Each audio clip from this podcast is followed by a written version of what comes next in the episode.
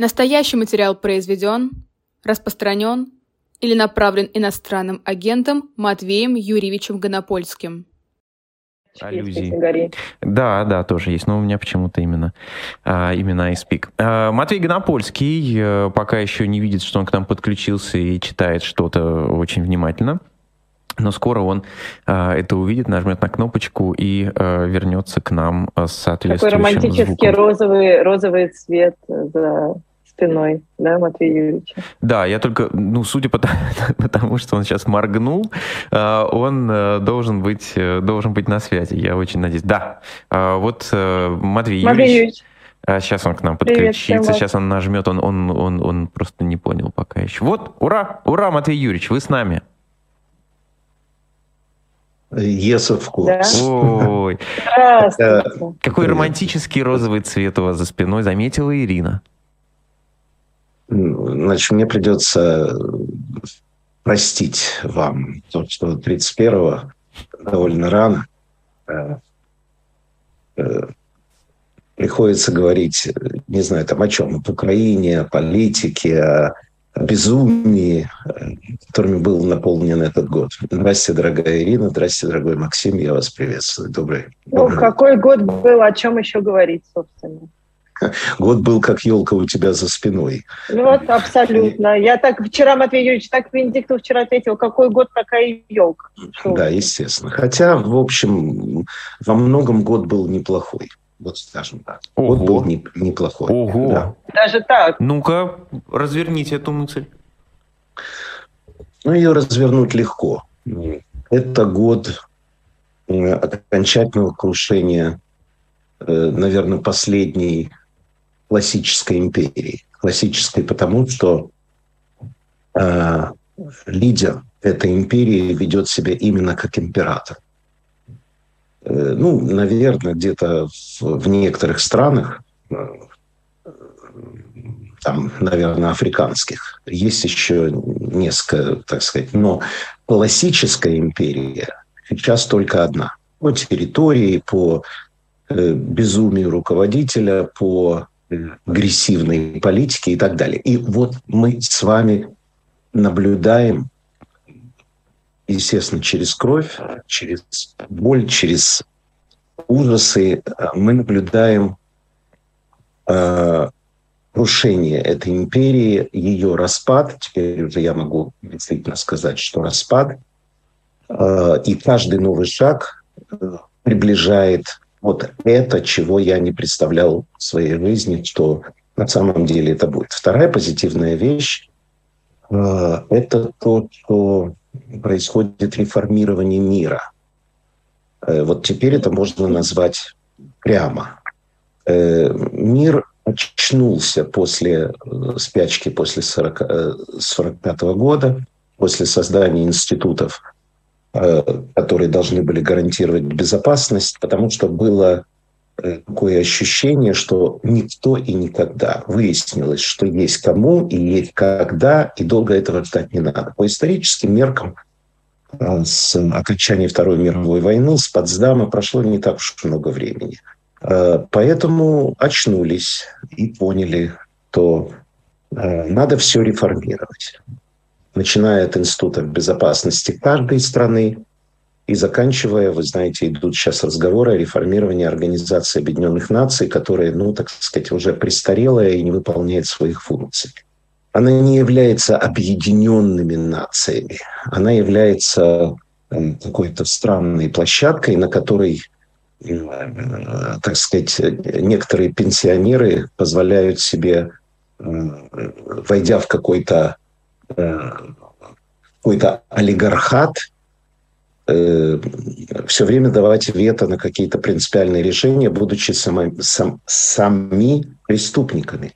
Этого не должно быть. Короче говоря, вот это осознание того, что все архаично и что все нужно переделать, э, оно пришло. И вот это самая позитивная история.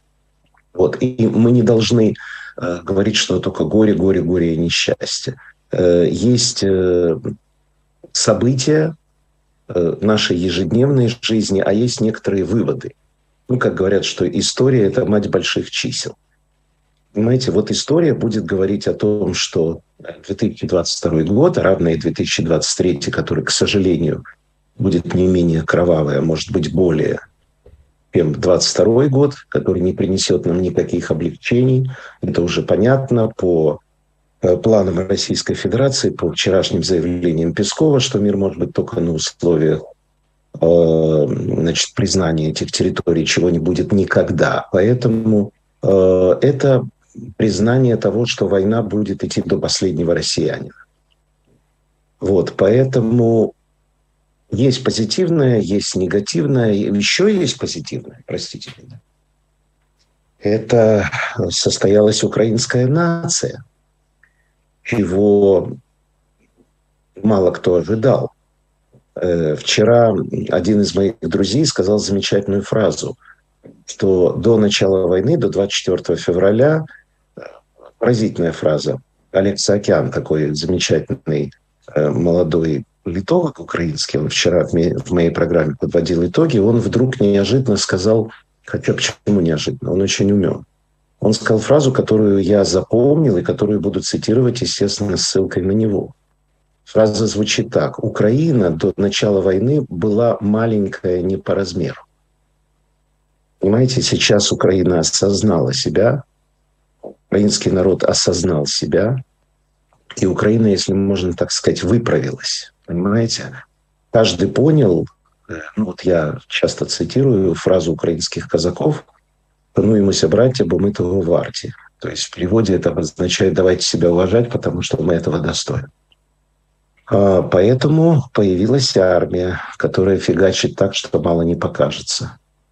Э, в последние месяцы этой войны вдруг неожиданно правильно заработал украинский ВПК, который стал выпускать собственную продукцию. Конечно, будет много вопросов к Зеленскому после войны, и это уже известно, почему э, офис президента всячески препятствовал работе ВПК все три года э, после Порошенко. Но это будет после войны будем задавать эти вопросы. Но вопросы будут, и вопросы будут жесткие. Э, потому что если бы ВПК работал украинский все эти три года, то, ну, наверное, Зеленский скажет, он не хотел э, сказать, подсказывать Путину, что Украина готовится к войне и так далее, но это уже пусть политики э, определяют. Потому что Украина остается, и это еще одно позитивное. Украина не стала на военные рельсы в политическом смысле, и разномыслие, разноидейность, политика не умерла. Все это не умерло. Все это продолжает работать, расследователи продолжают работать. И вот сегодня появилась публикация по поводу некоторых миллиардеров, которые, когда началась война, они быстренько слиняли, я имею в виду украинских миллиардеров что они слиняли всякие куршавели, и там молчали и ничего не говорили, надеясь, что когда русские придут, ну, ничего личного, просто бизнес. Они продолжат работу, упомянув, что они ничего не говорили. Но война идет так долго, и общественное мнение к ним столь отвратительно, что э, им пришлось сделать всякие разные заявления, донатить на армию, ну и так далее. В общем, короче говоря, перед Новым годом нужно говорить не только о погибших, числе и моих знакомых, но и в политическом смысле о важных сдвигах, которые никогда не вернут все назад. Действительно, Россию никогда не удастся как зубную пасту в тюбик вернуть, и Украину тоже, и мир тоже. Все идет своим чередом. Для России, к сожалению, печально. Очень интересно, э, Матвей Юрьевич. Из того, что вы сказали, мне несколько вещей э, э, зацепились. Вы сказали, что это империя, которая уже можно говорить распадается. Почему вы думаете, что уже можно так говорить? А если распадается, то как вы видите этот распад? На какие куски? Ну, я думаю, э, правы те, кто утверждают, я начну с конца, правы те, кто утверждают, что это не будет распад, а есть такое удивительное российское слово, которое называется отчекрыживание. То есть э, Значит, я не знаю, как будет распадаться эта империя, но что такое распад империи? Это значит, как известно по марксизму-ленинизму, верхи не могут, низы не хотят. В России низы хотят, простите меня, что я углубляюсь в эти такие теоретические вещи, в России низы, они не хотят, но очень могут. Дело в том, что э, у России есть своя история.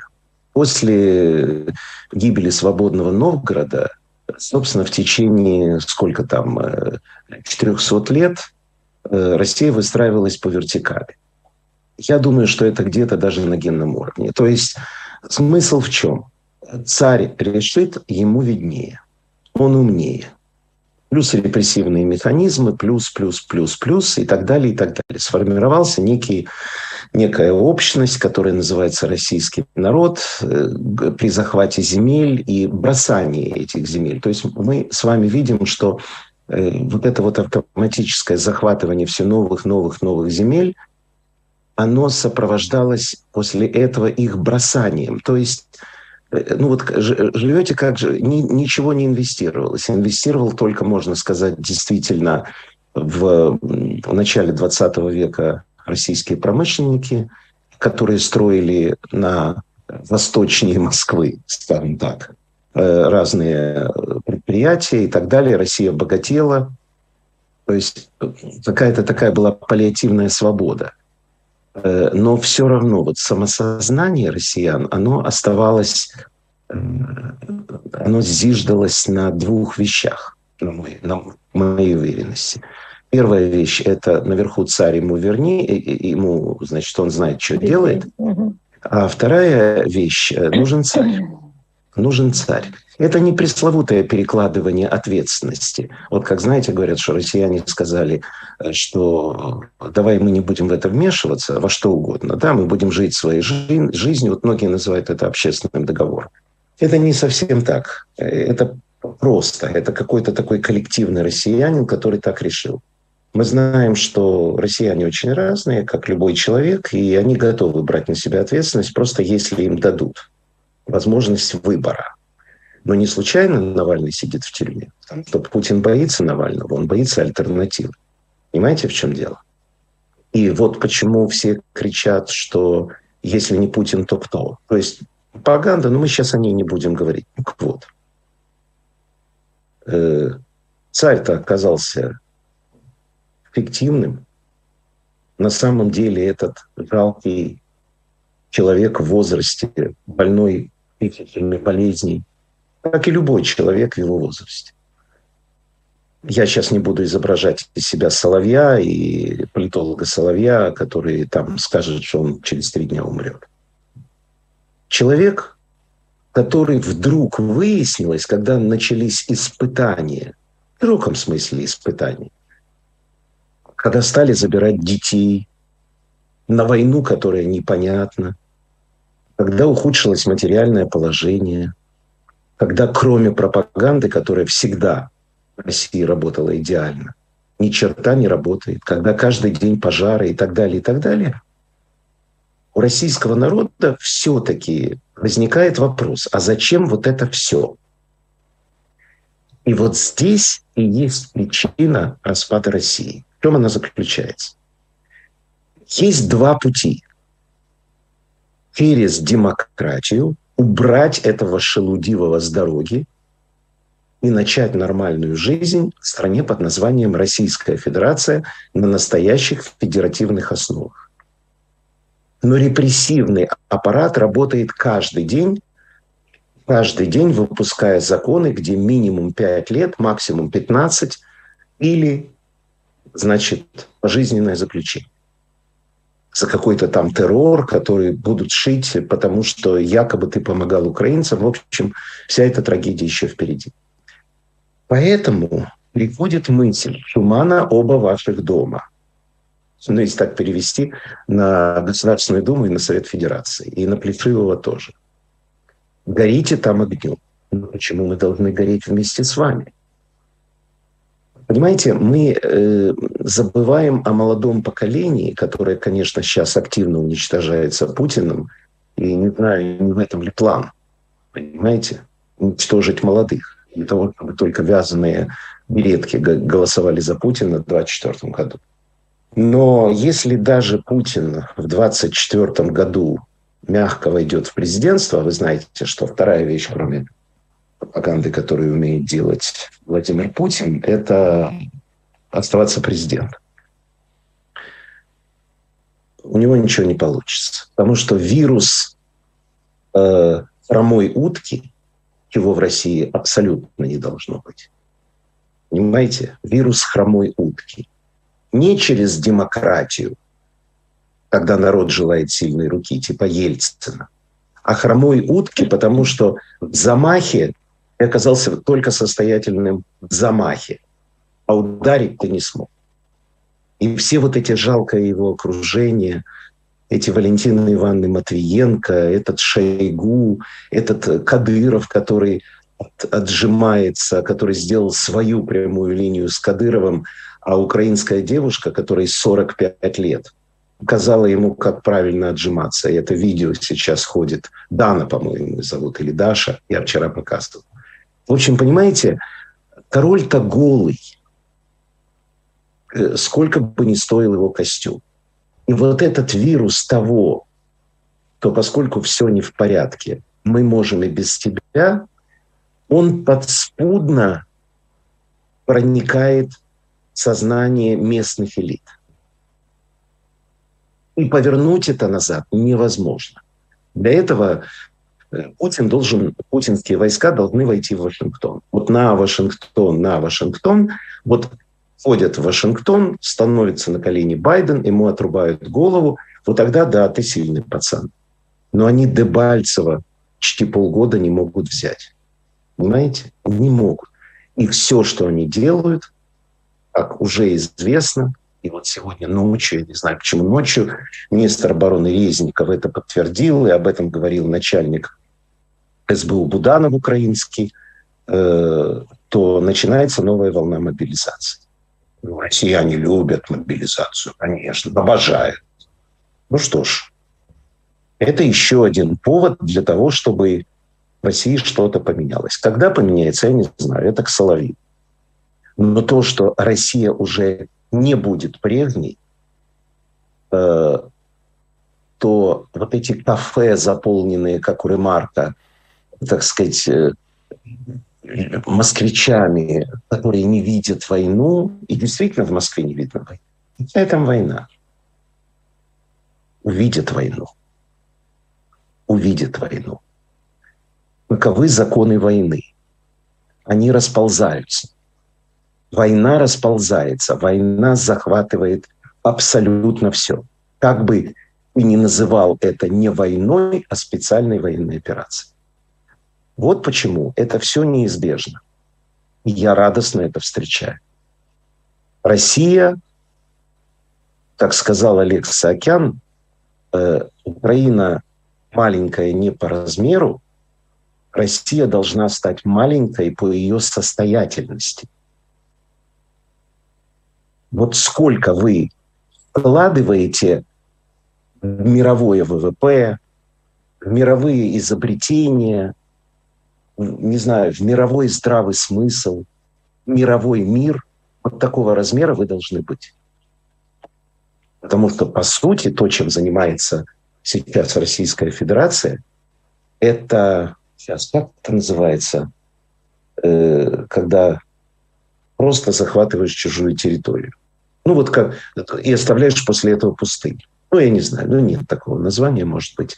Во всяком случае, Россия, вот я, помните, в прошлые разы говорил вам, что Пригожин, э, э, он не понимает, что происходит, он все-таки, наверное, зэк, э, ну, такой мафиоза, понимаете, такой классический персонаж, который ведет себя не по чину, поэтому его скоро не будет. А Кадыров понял, Кадыров умнее, ведет себя по чину, поэтому он будет Кадыров.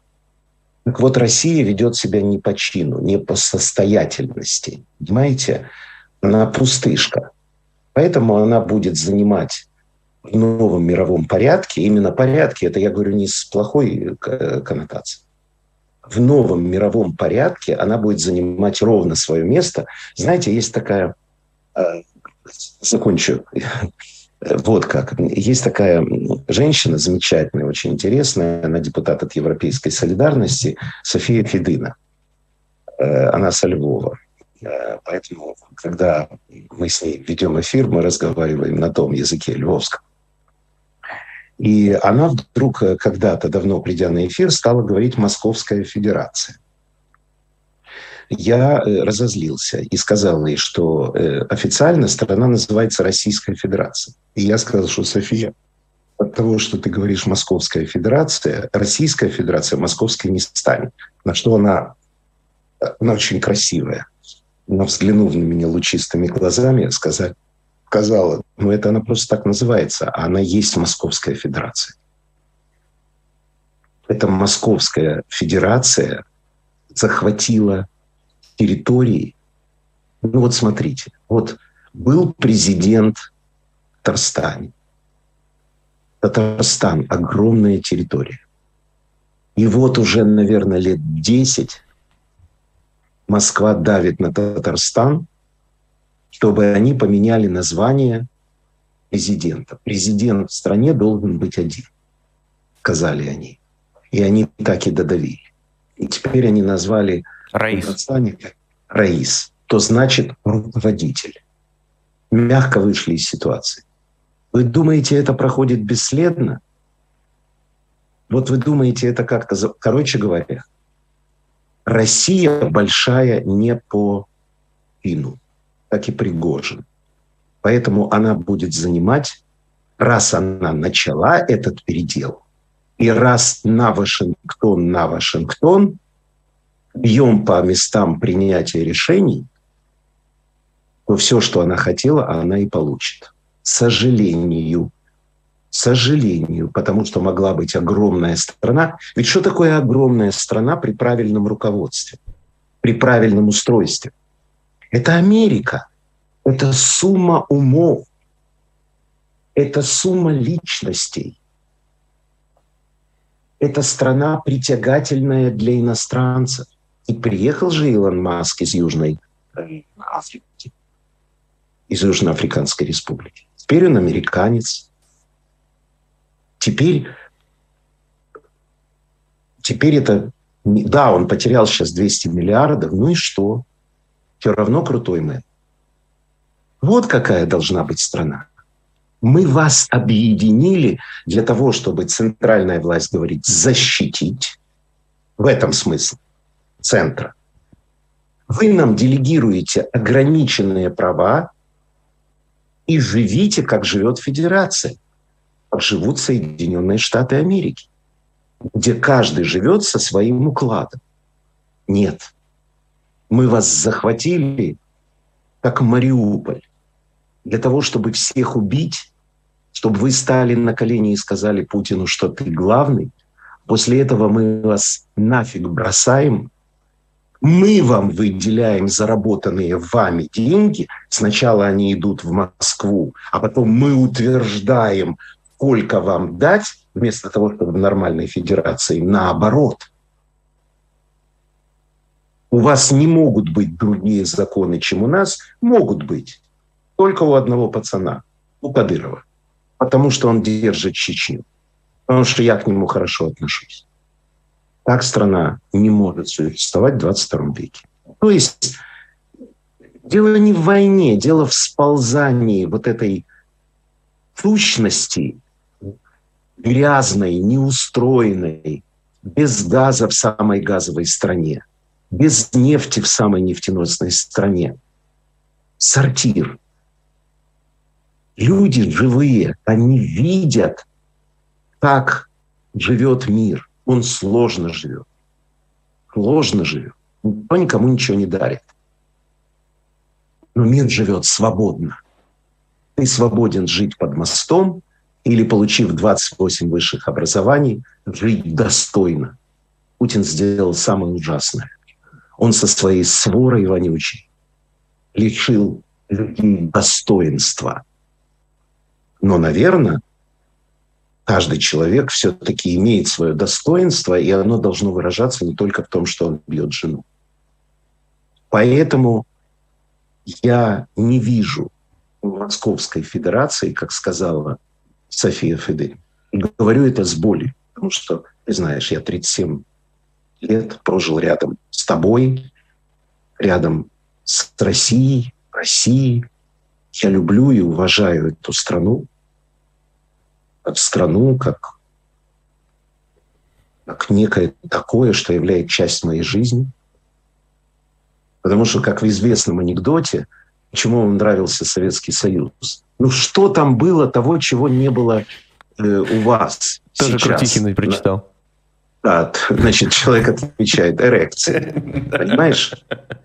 Поэтому все было, но сейчас другая страна. И этот грязный, грязный, не, не грязный физически, грязный в помыслах, в действиях, требует принять законы о том, что убийство в Украине не преследуется, не является уголовным преступлением, потому что это на благо России. Да за один этот закон вышка ему полагается. В общем, короче говоря, э, то есть, то есть. И первый начал. Вот и все. Матвей Гонопольский... я, я объяснил. Да, Матвей Гонопольский в эфире 31 декабря с новогодней проповедью э, у нас в эфире. Да, абсолютно. А, и э, много вопросов приходит. Матвей Юрьевич, э, и до эфира писали мне прям люди в, в личку даже. Обязательно спросить вас про новый закон о СМИ э, в Украине. Что вы по этому поводу думаете? Во-первых, немножко в контекста. А что это за новый закон о СМИ? Почему о нем спрашивают? А, ну, э, Украина, как ты знаешь, э, э, получила некий документ о том, что она кандидат на вступление в европейское сообщество. Поэтому нужно принять фиговую тучу законов, которые с точки зрения законодательной, ну, так сказать, как-то сказать, ну, соответствуют, давай так просто скажем, европейским э, всяким законам, да, потому что это называется гармонизация законодательства. Э, поэтому законы принимаются. Э, тут есть э, два закона, то есть много законов приняли, о них даже не стоит говорить, которые действительно правильные и так далее, и так далее. Но любая власть, в том числе и господина Зеленского, который, безусловно, метит следующий президентский срок, хотя он говорит, кокетничая, что он еще не решил, он уйдет после войны. Но извини меня, ну, так сказать, война идет, то есть я уверен, что он как президент войны будет баллотироваться на следующий президентский срок, и там граждане будут решать, э, будет он или не будет, но фраза правильная. То есть я еще не решил. Ну, как Путин говорит, я еще не решил. Такие кокетки, знаешь, президенты кокетки. Э, закон о СМИ если говорить простой фразой, его главный конфликт был вот в чем. В Европе не существует государственных средств массовой информации, кроме государственных средств массовой информации, которые работают на экспорт. По законам этих стран эти средства массовой информации не имеют права государственные, которые отражают позицию государства, вещать на территории своей страны. Потому что получается, что они агитируют за лидеров, за государственный счет. Как работает «Голос Америки», его нельзя принять. Ну, в интернете теперь можно. Когда я первый раз был в Америке, я хотел принять русскую службу, там ничего не слышно. Передатчики стоят совершенно в другом месте. Э, то же самое касается и Deutsche Welle, где, так сказать, ну, в интернете можно, но так сказать, в интернете все можно. Понятно, да? Э, Украина устроена по-другому. Потому что, ну, например, есть канал Рада, то есть Верховная Рада. Вот что должен передавать этот канал? Это, казалось бы, простой вопрос, но интересный. Это государственный канал. И вот битва, как, ну, часть битвы была вокруг этого канала. Потому что если этот канал будет делать передачи, передачи, то в них будет обязательно хороший Зеленский, хороший премьер, хорошие члены правительства. Понимаете? А оппозиция настаивала, что он должен просто передавать заседание Верховной Рады. И все. И интервью по событиям. Мальчик с микрофоном. Понятно, да? Поэтому, и там еще были разные нюансы. Короче говоря, главный смысл спора вокруг этого закона была о государственном присутствии э, средствах массовой информации и о возможности внесудебного запрета средств массовой информации, которые государство посчитает опасным. Вот я тут не восславил Зеленского, просто сказал, что президенты все так себя ведут. Это опасность для государства. Поэтому вот стрим этот должен быть запрещен. Понимаешь? Короче говоря, бились, бились, бились, бились. Протестовали, кричали, топали ногами. Итог простой. Приняли компромиссный закон – под которым подписалась и оппозиция. Поэтому можно сказать, что это, так сказать, не победа, а это там чего-то, а это закон, который еще надо менять, но с точки зрения гармонизации законов с Европой, все нормально. Есть другие проблемы, о которых зрители не очень знают. Например, принят неправильный конституционный закон, он продавлен, потому что Зеленскому нужен конституционный суд его, потому что, э, просто поясню, чтобы было понятно, э, значит, э, там он устроен таким образом, что как ни крути, при том, что самая большая фракция – это «Слуга народу», да, что получается Конституционный суд практически на 95% состоит из людей президента. Так быть не должно потому что это Конституционный суд. Короче говоря, это тоже будут выяснять. Дело в том, что Запад, он очень он спокойно циничный. Зеленский куда-то приезжает, ему говорят, вот этот вот закон, он не проходит, меняй. И ему придется менять. Как он поменял уже много законов, потому что если ты собрался в европейское сообщество – то на одной войне не выйдешь. Невозможно с, э, извини меня, с грязными трусами, кстати, надев сверху фраг. Ну и если говорить другими словами, это называется бизнес на крови. Зеленский, когда он пришел, ему надо было уничтожить Порошенко, поэтому он говорил, что Порошенко – это президент бизнеса на крови. Ну, типа, что были какие-то контракты и так далее. Все это рухнуло, все это все это оказалось фикцией, это просто была предвыборная кампания. Но бизнес на крови бывает разный. Это когда, например, ты вступаешь в Европу по фраке, а под этим грязные трусы не европейских законов, где ты можешь вытворять в своей стране, делать такую маленькую диктатуру. Но уверен, что э, и оппозиция, и граждане, и украинцы, которые по-настоящему ощутили свободу э, и достоинство в борьбе с оккупантами, не позволят это сделать. Напомню, Матвей Гонопольский с нами на связи. Э, Ира, подхватишь или мне? Дальше можно идти? Ира а, смотрит на ты... Нет, неправда, неправда. Я вас слушаю очень внимательно. А, я, честно говоря, если просто Максим сказал, что очень много вопросов от слушателей пришло, можно было бы, конечно, э, уделить э, время, знаете, как вместо прямой линии э, уделить время этим вопросам. Вот. Но я, откровенно говоря, хотела про вообще события недельной давности у Матвея Юрьевича спросить. Давай, давай. Потому что мы не разговаривали две недели с вами. А вот этот вот абсолютно ну, произошли совершенно киношные события когда президент Зеленский оказался в Конгрессе. Из Бахмута, и, причем честно, в Конгрессе, да. И, честно говоря, ну, это, за, это прям захватывало дух, как его, как его там встречали, как... Какое это на вас впечатление произвело? правильное. Он президент, он лицо страны.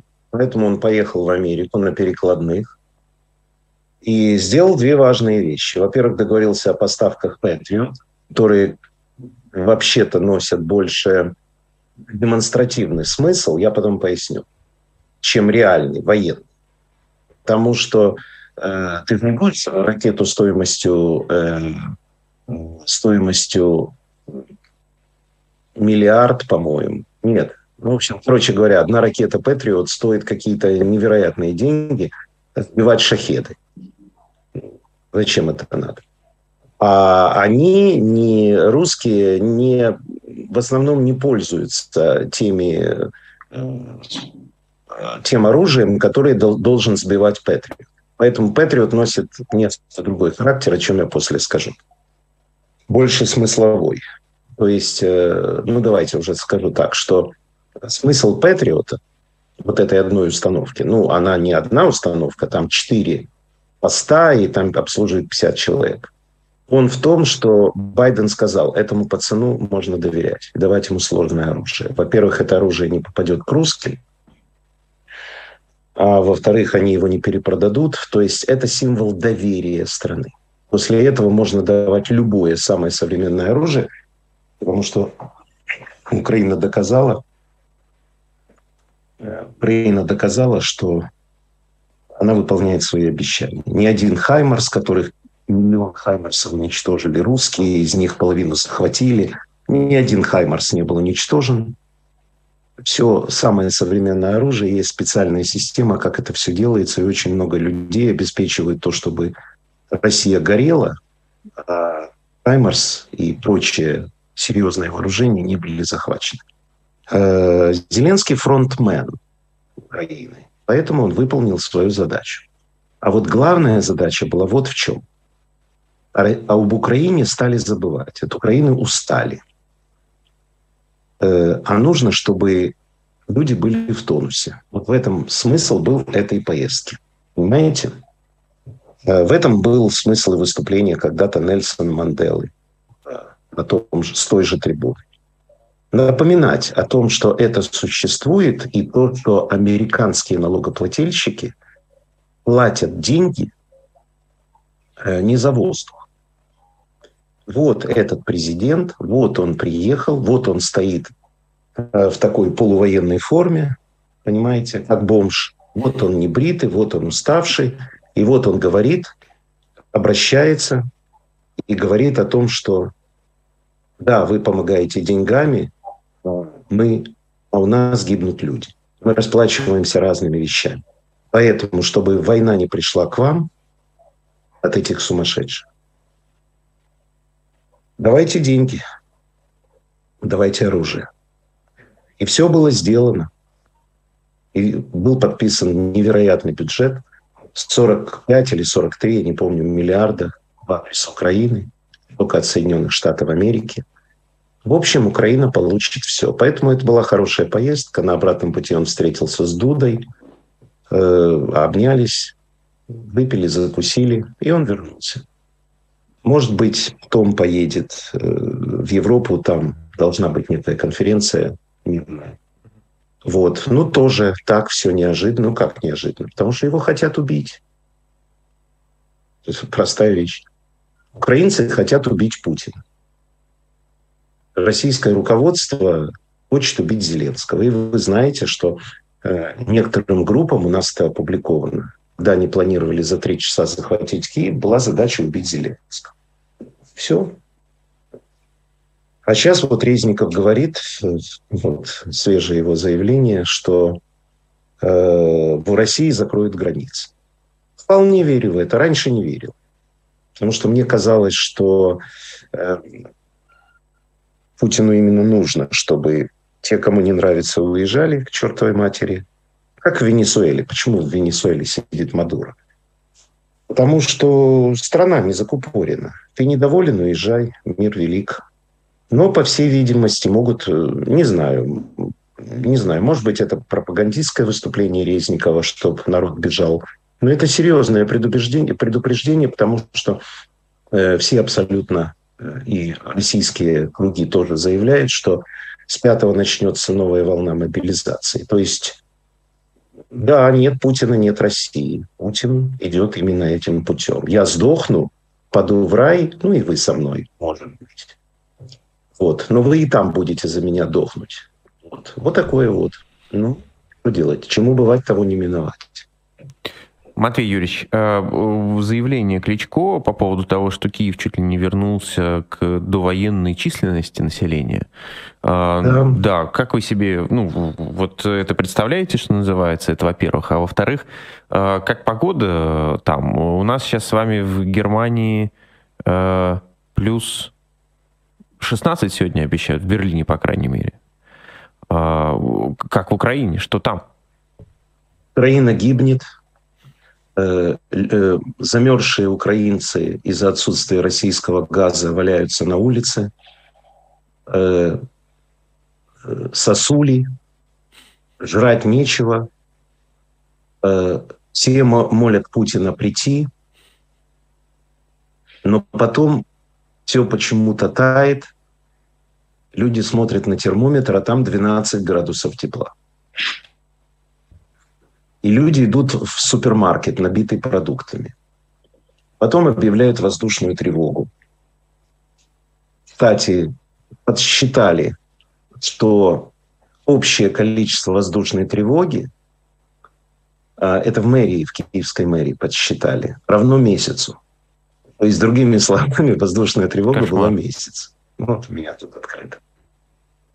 Ну, воздушная тревога. Идешь там куда-то, постоял, после этого пошел, выпил тыквенный латте и пошел дальше работать.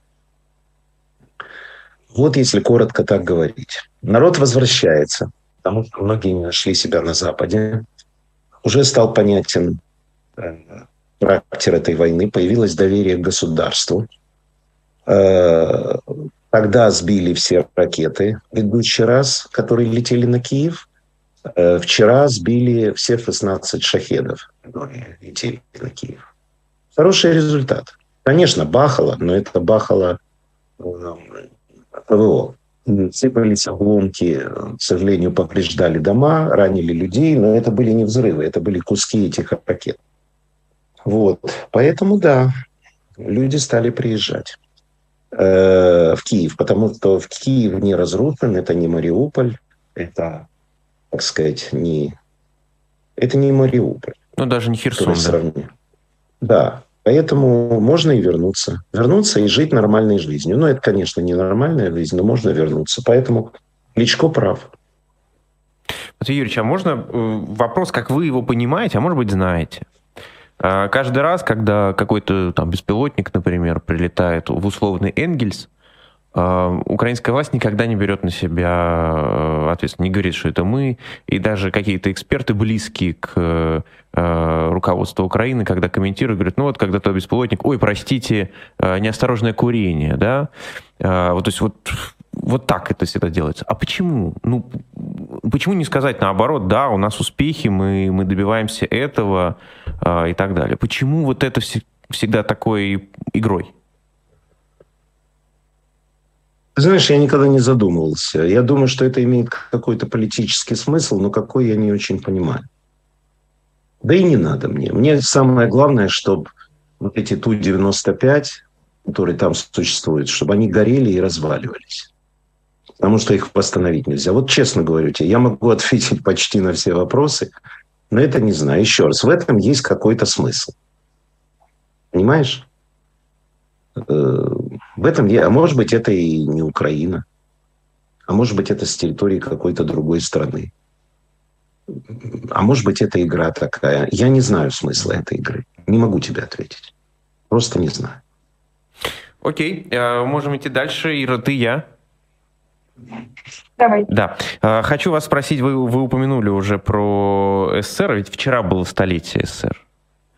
А сегодня, когда украинское общество оглядывается туда, что оно думает? И вы лично, Матвей Юрьевич, вы с теплотой вспоминаете все-таки а, повышенным, в том числе причинам, не знаю, или с ужасом, когда, когда, вы, когда вы эту аббревиатуру видите?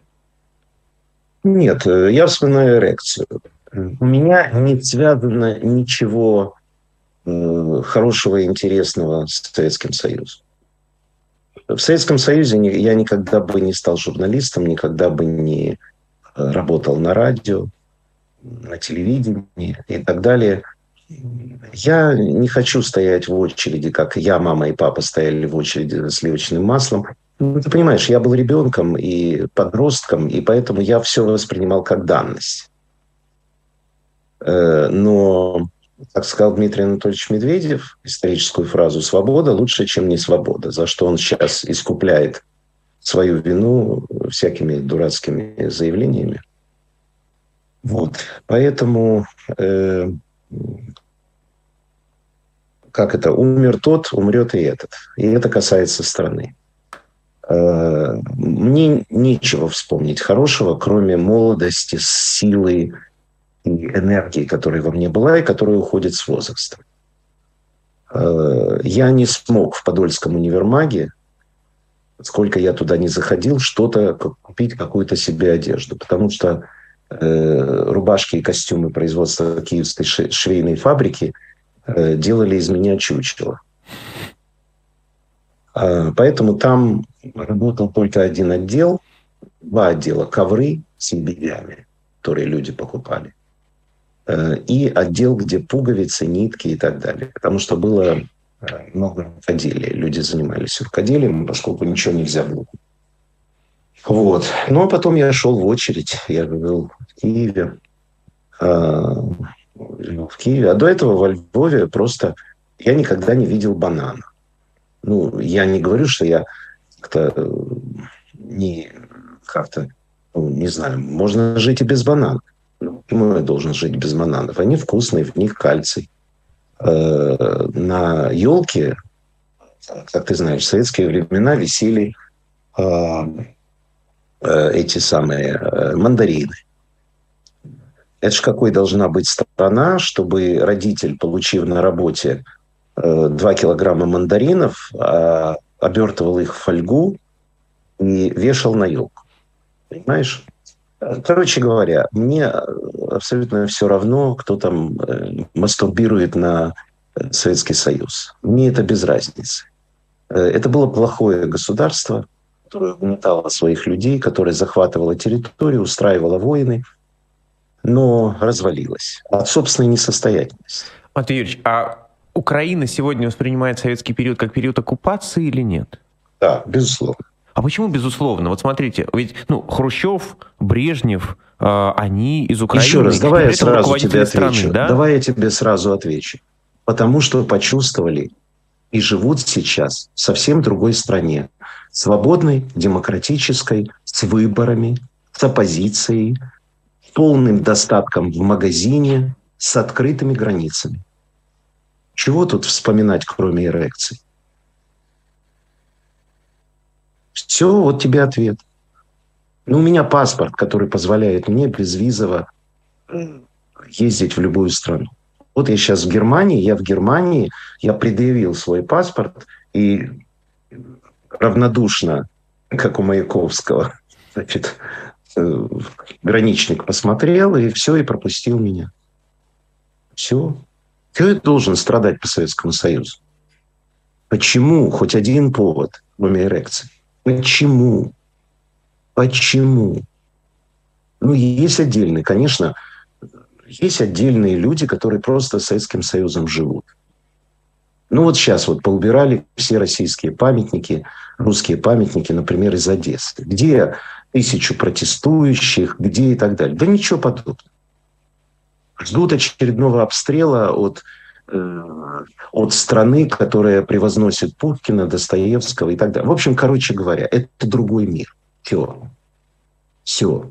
Ностальгируй, иди домой, э, поставь, э, сделай шубу, оливье – я ничего не хочу сказать плохого про Шуба Оливье. Поставь вот эти вот фильм Рязанова, вот, который теперь уже не показывают, я так понимаю, на центральных каналах, а будет вот этот же фильм, только с э, Филиппом Киркоровым.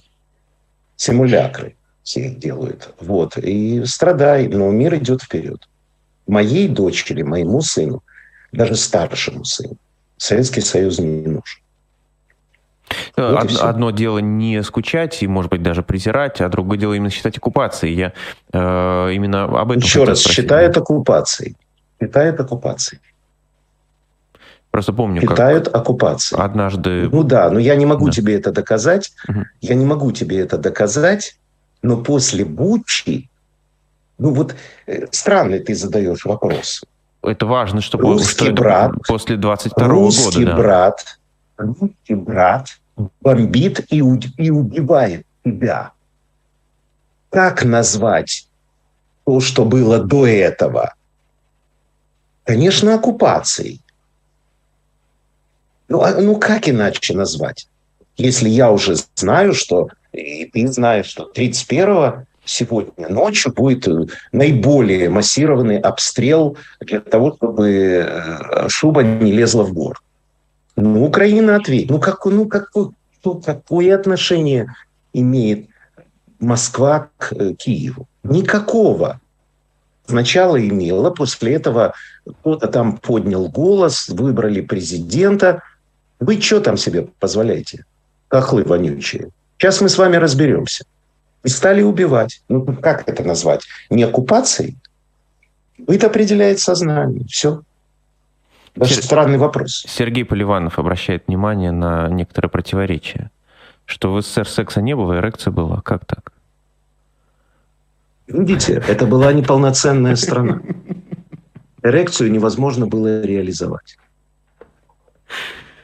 Э, осталось две минуты у нас с вами, э, Матвей Юрьевич. Вы э, очень круто в самом начале подвели итог года и обратили внимание и на позитивные, в том числе, вещи. А, не только на негативные. И в двух словах сказали, что 23 а 23 ничего хорошего, точнее, ничего хорошего, уж он будет более кровавым, да? А что хорошего вы ждете от 23-го?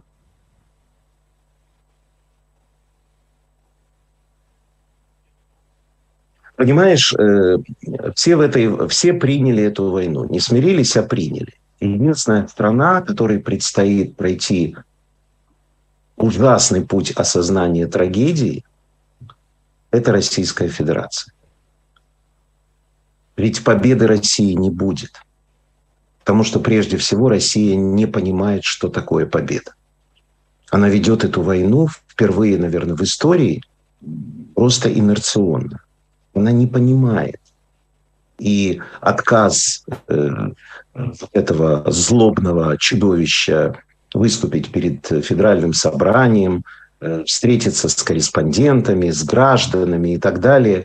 Даже хоккейный матч отменил на Красной площади, где ему угодливо позволяют забить э, НХЛовцам э, голы.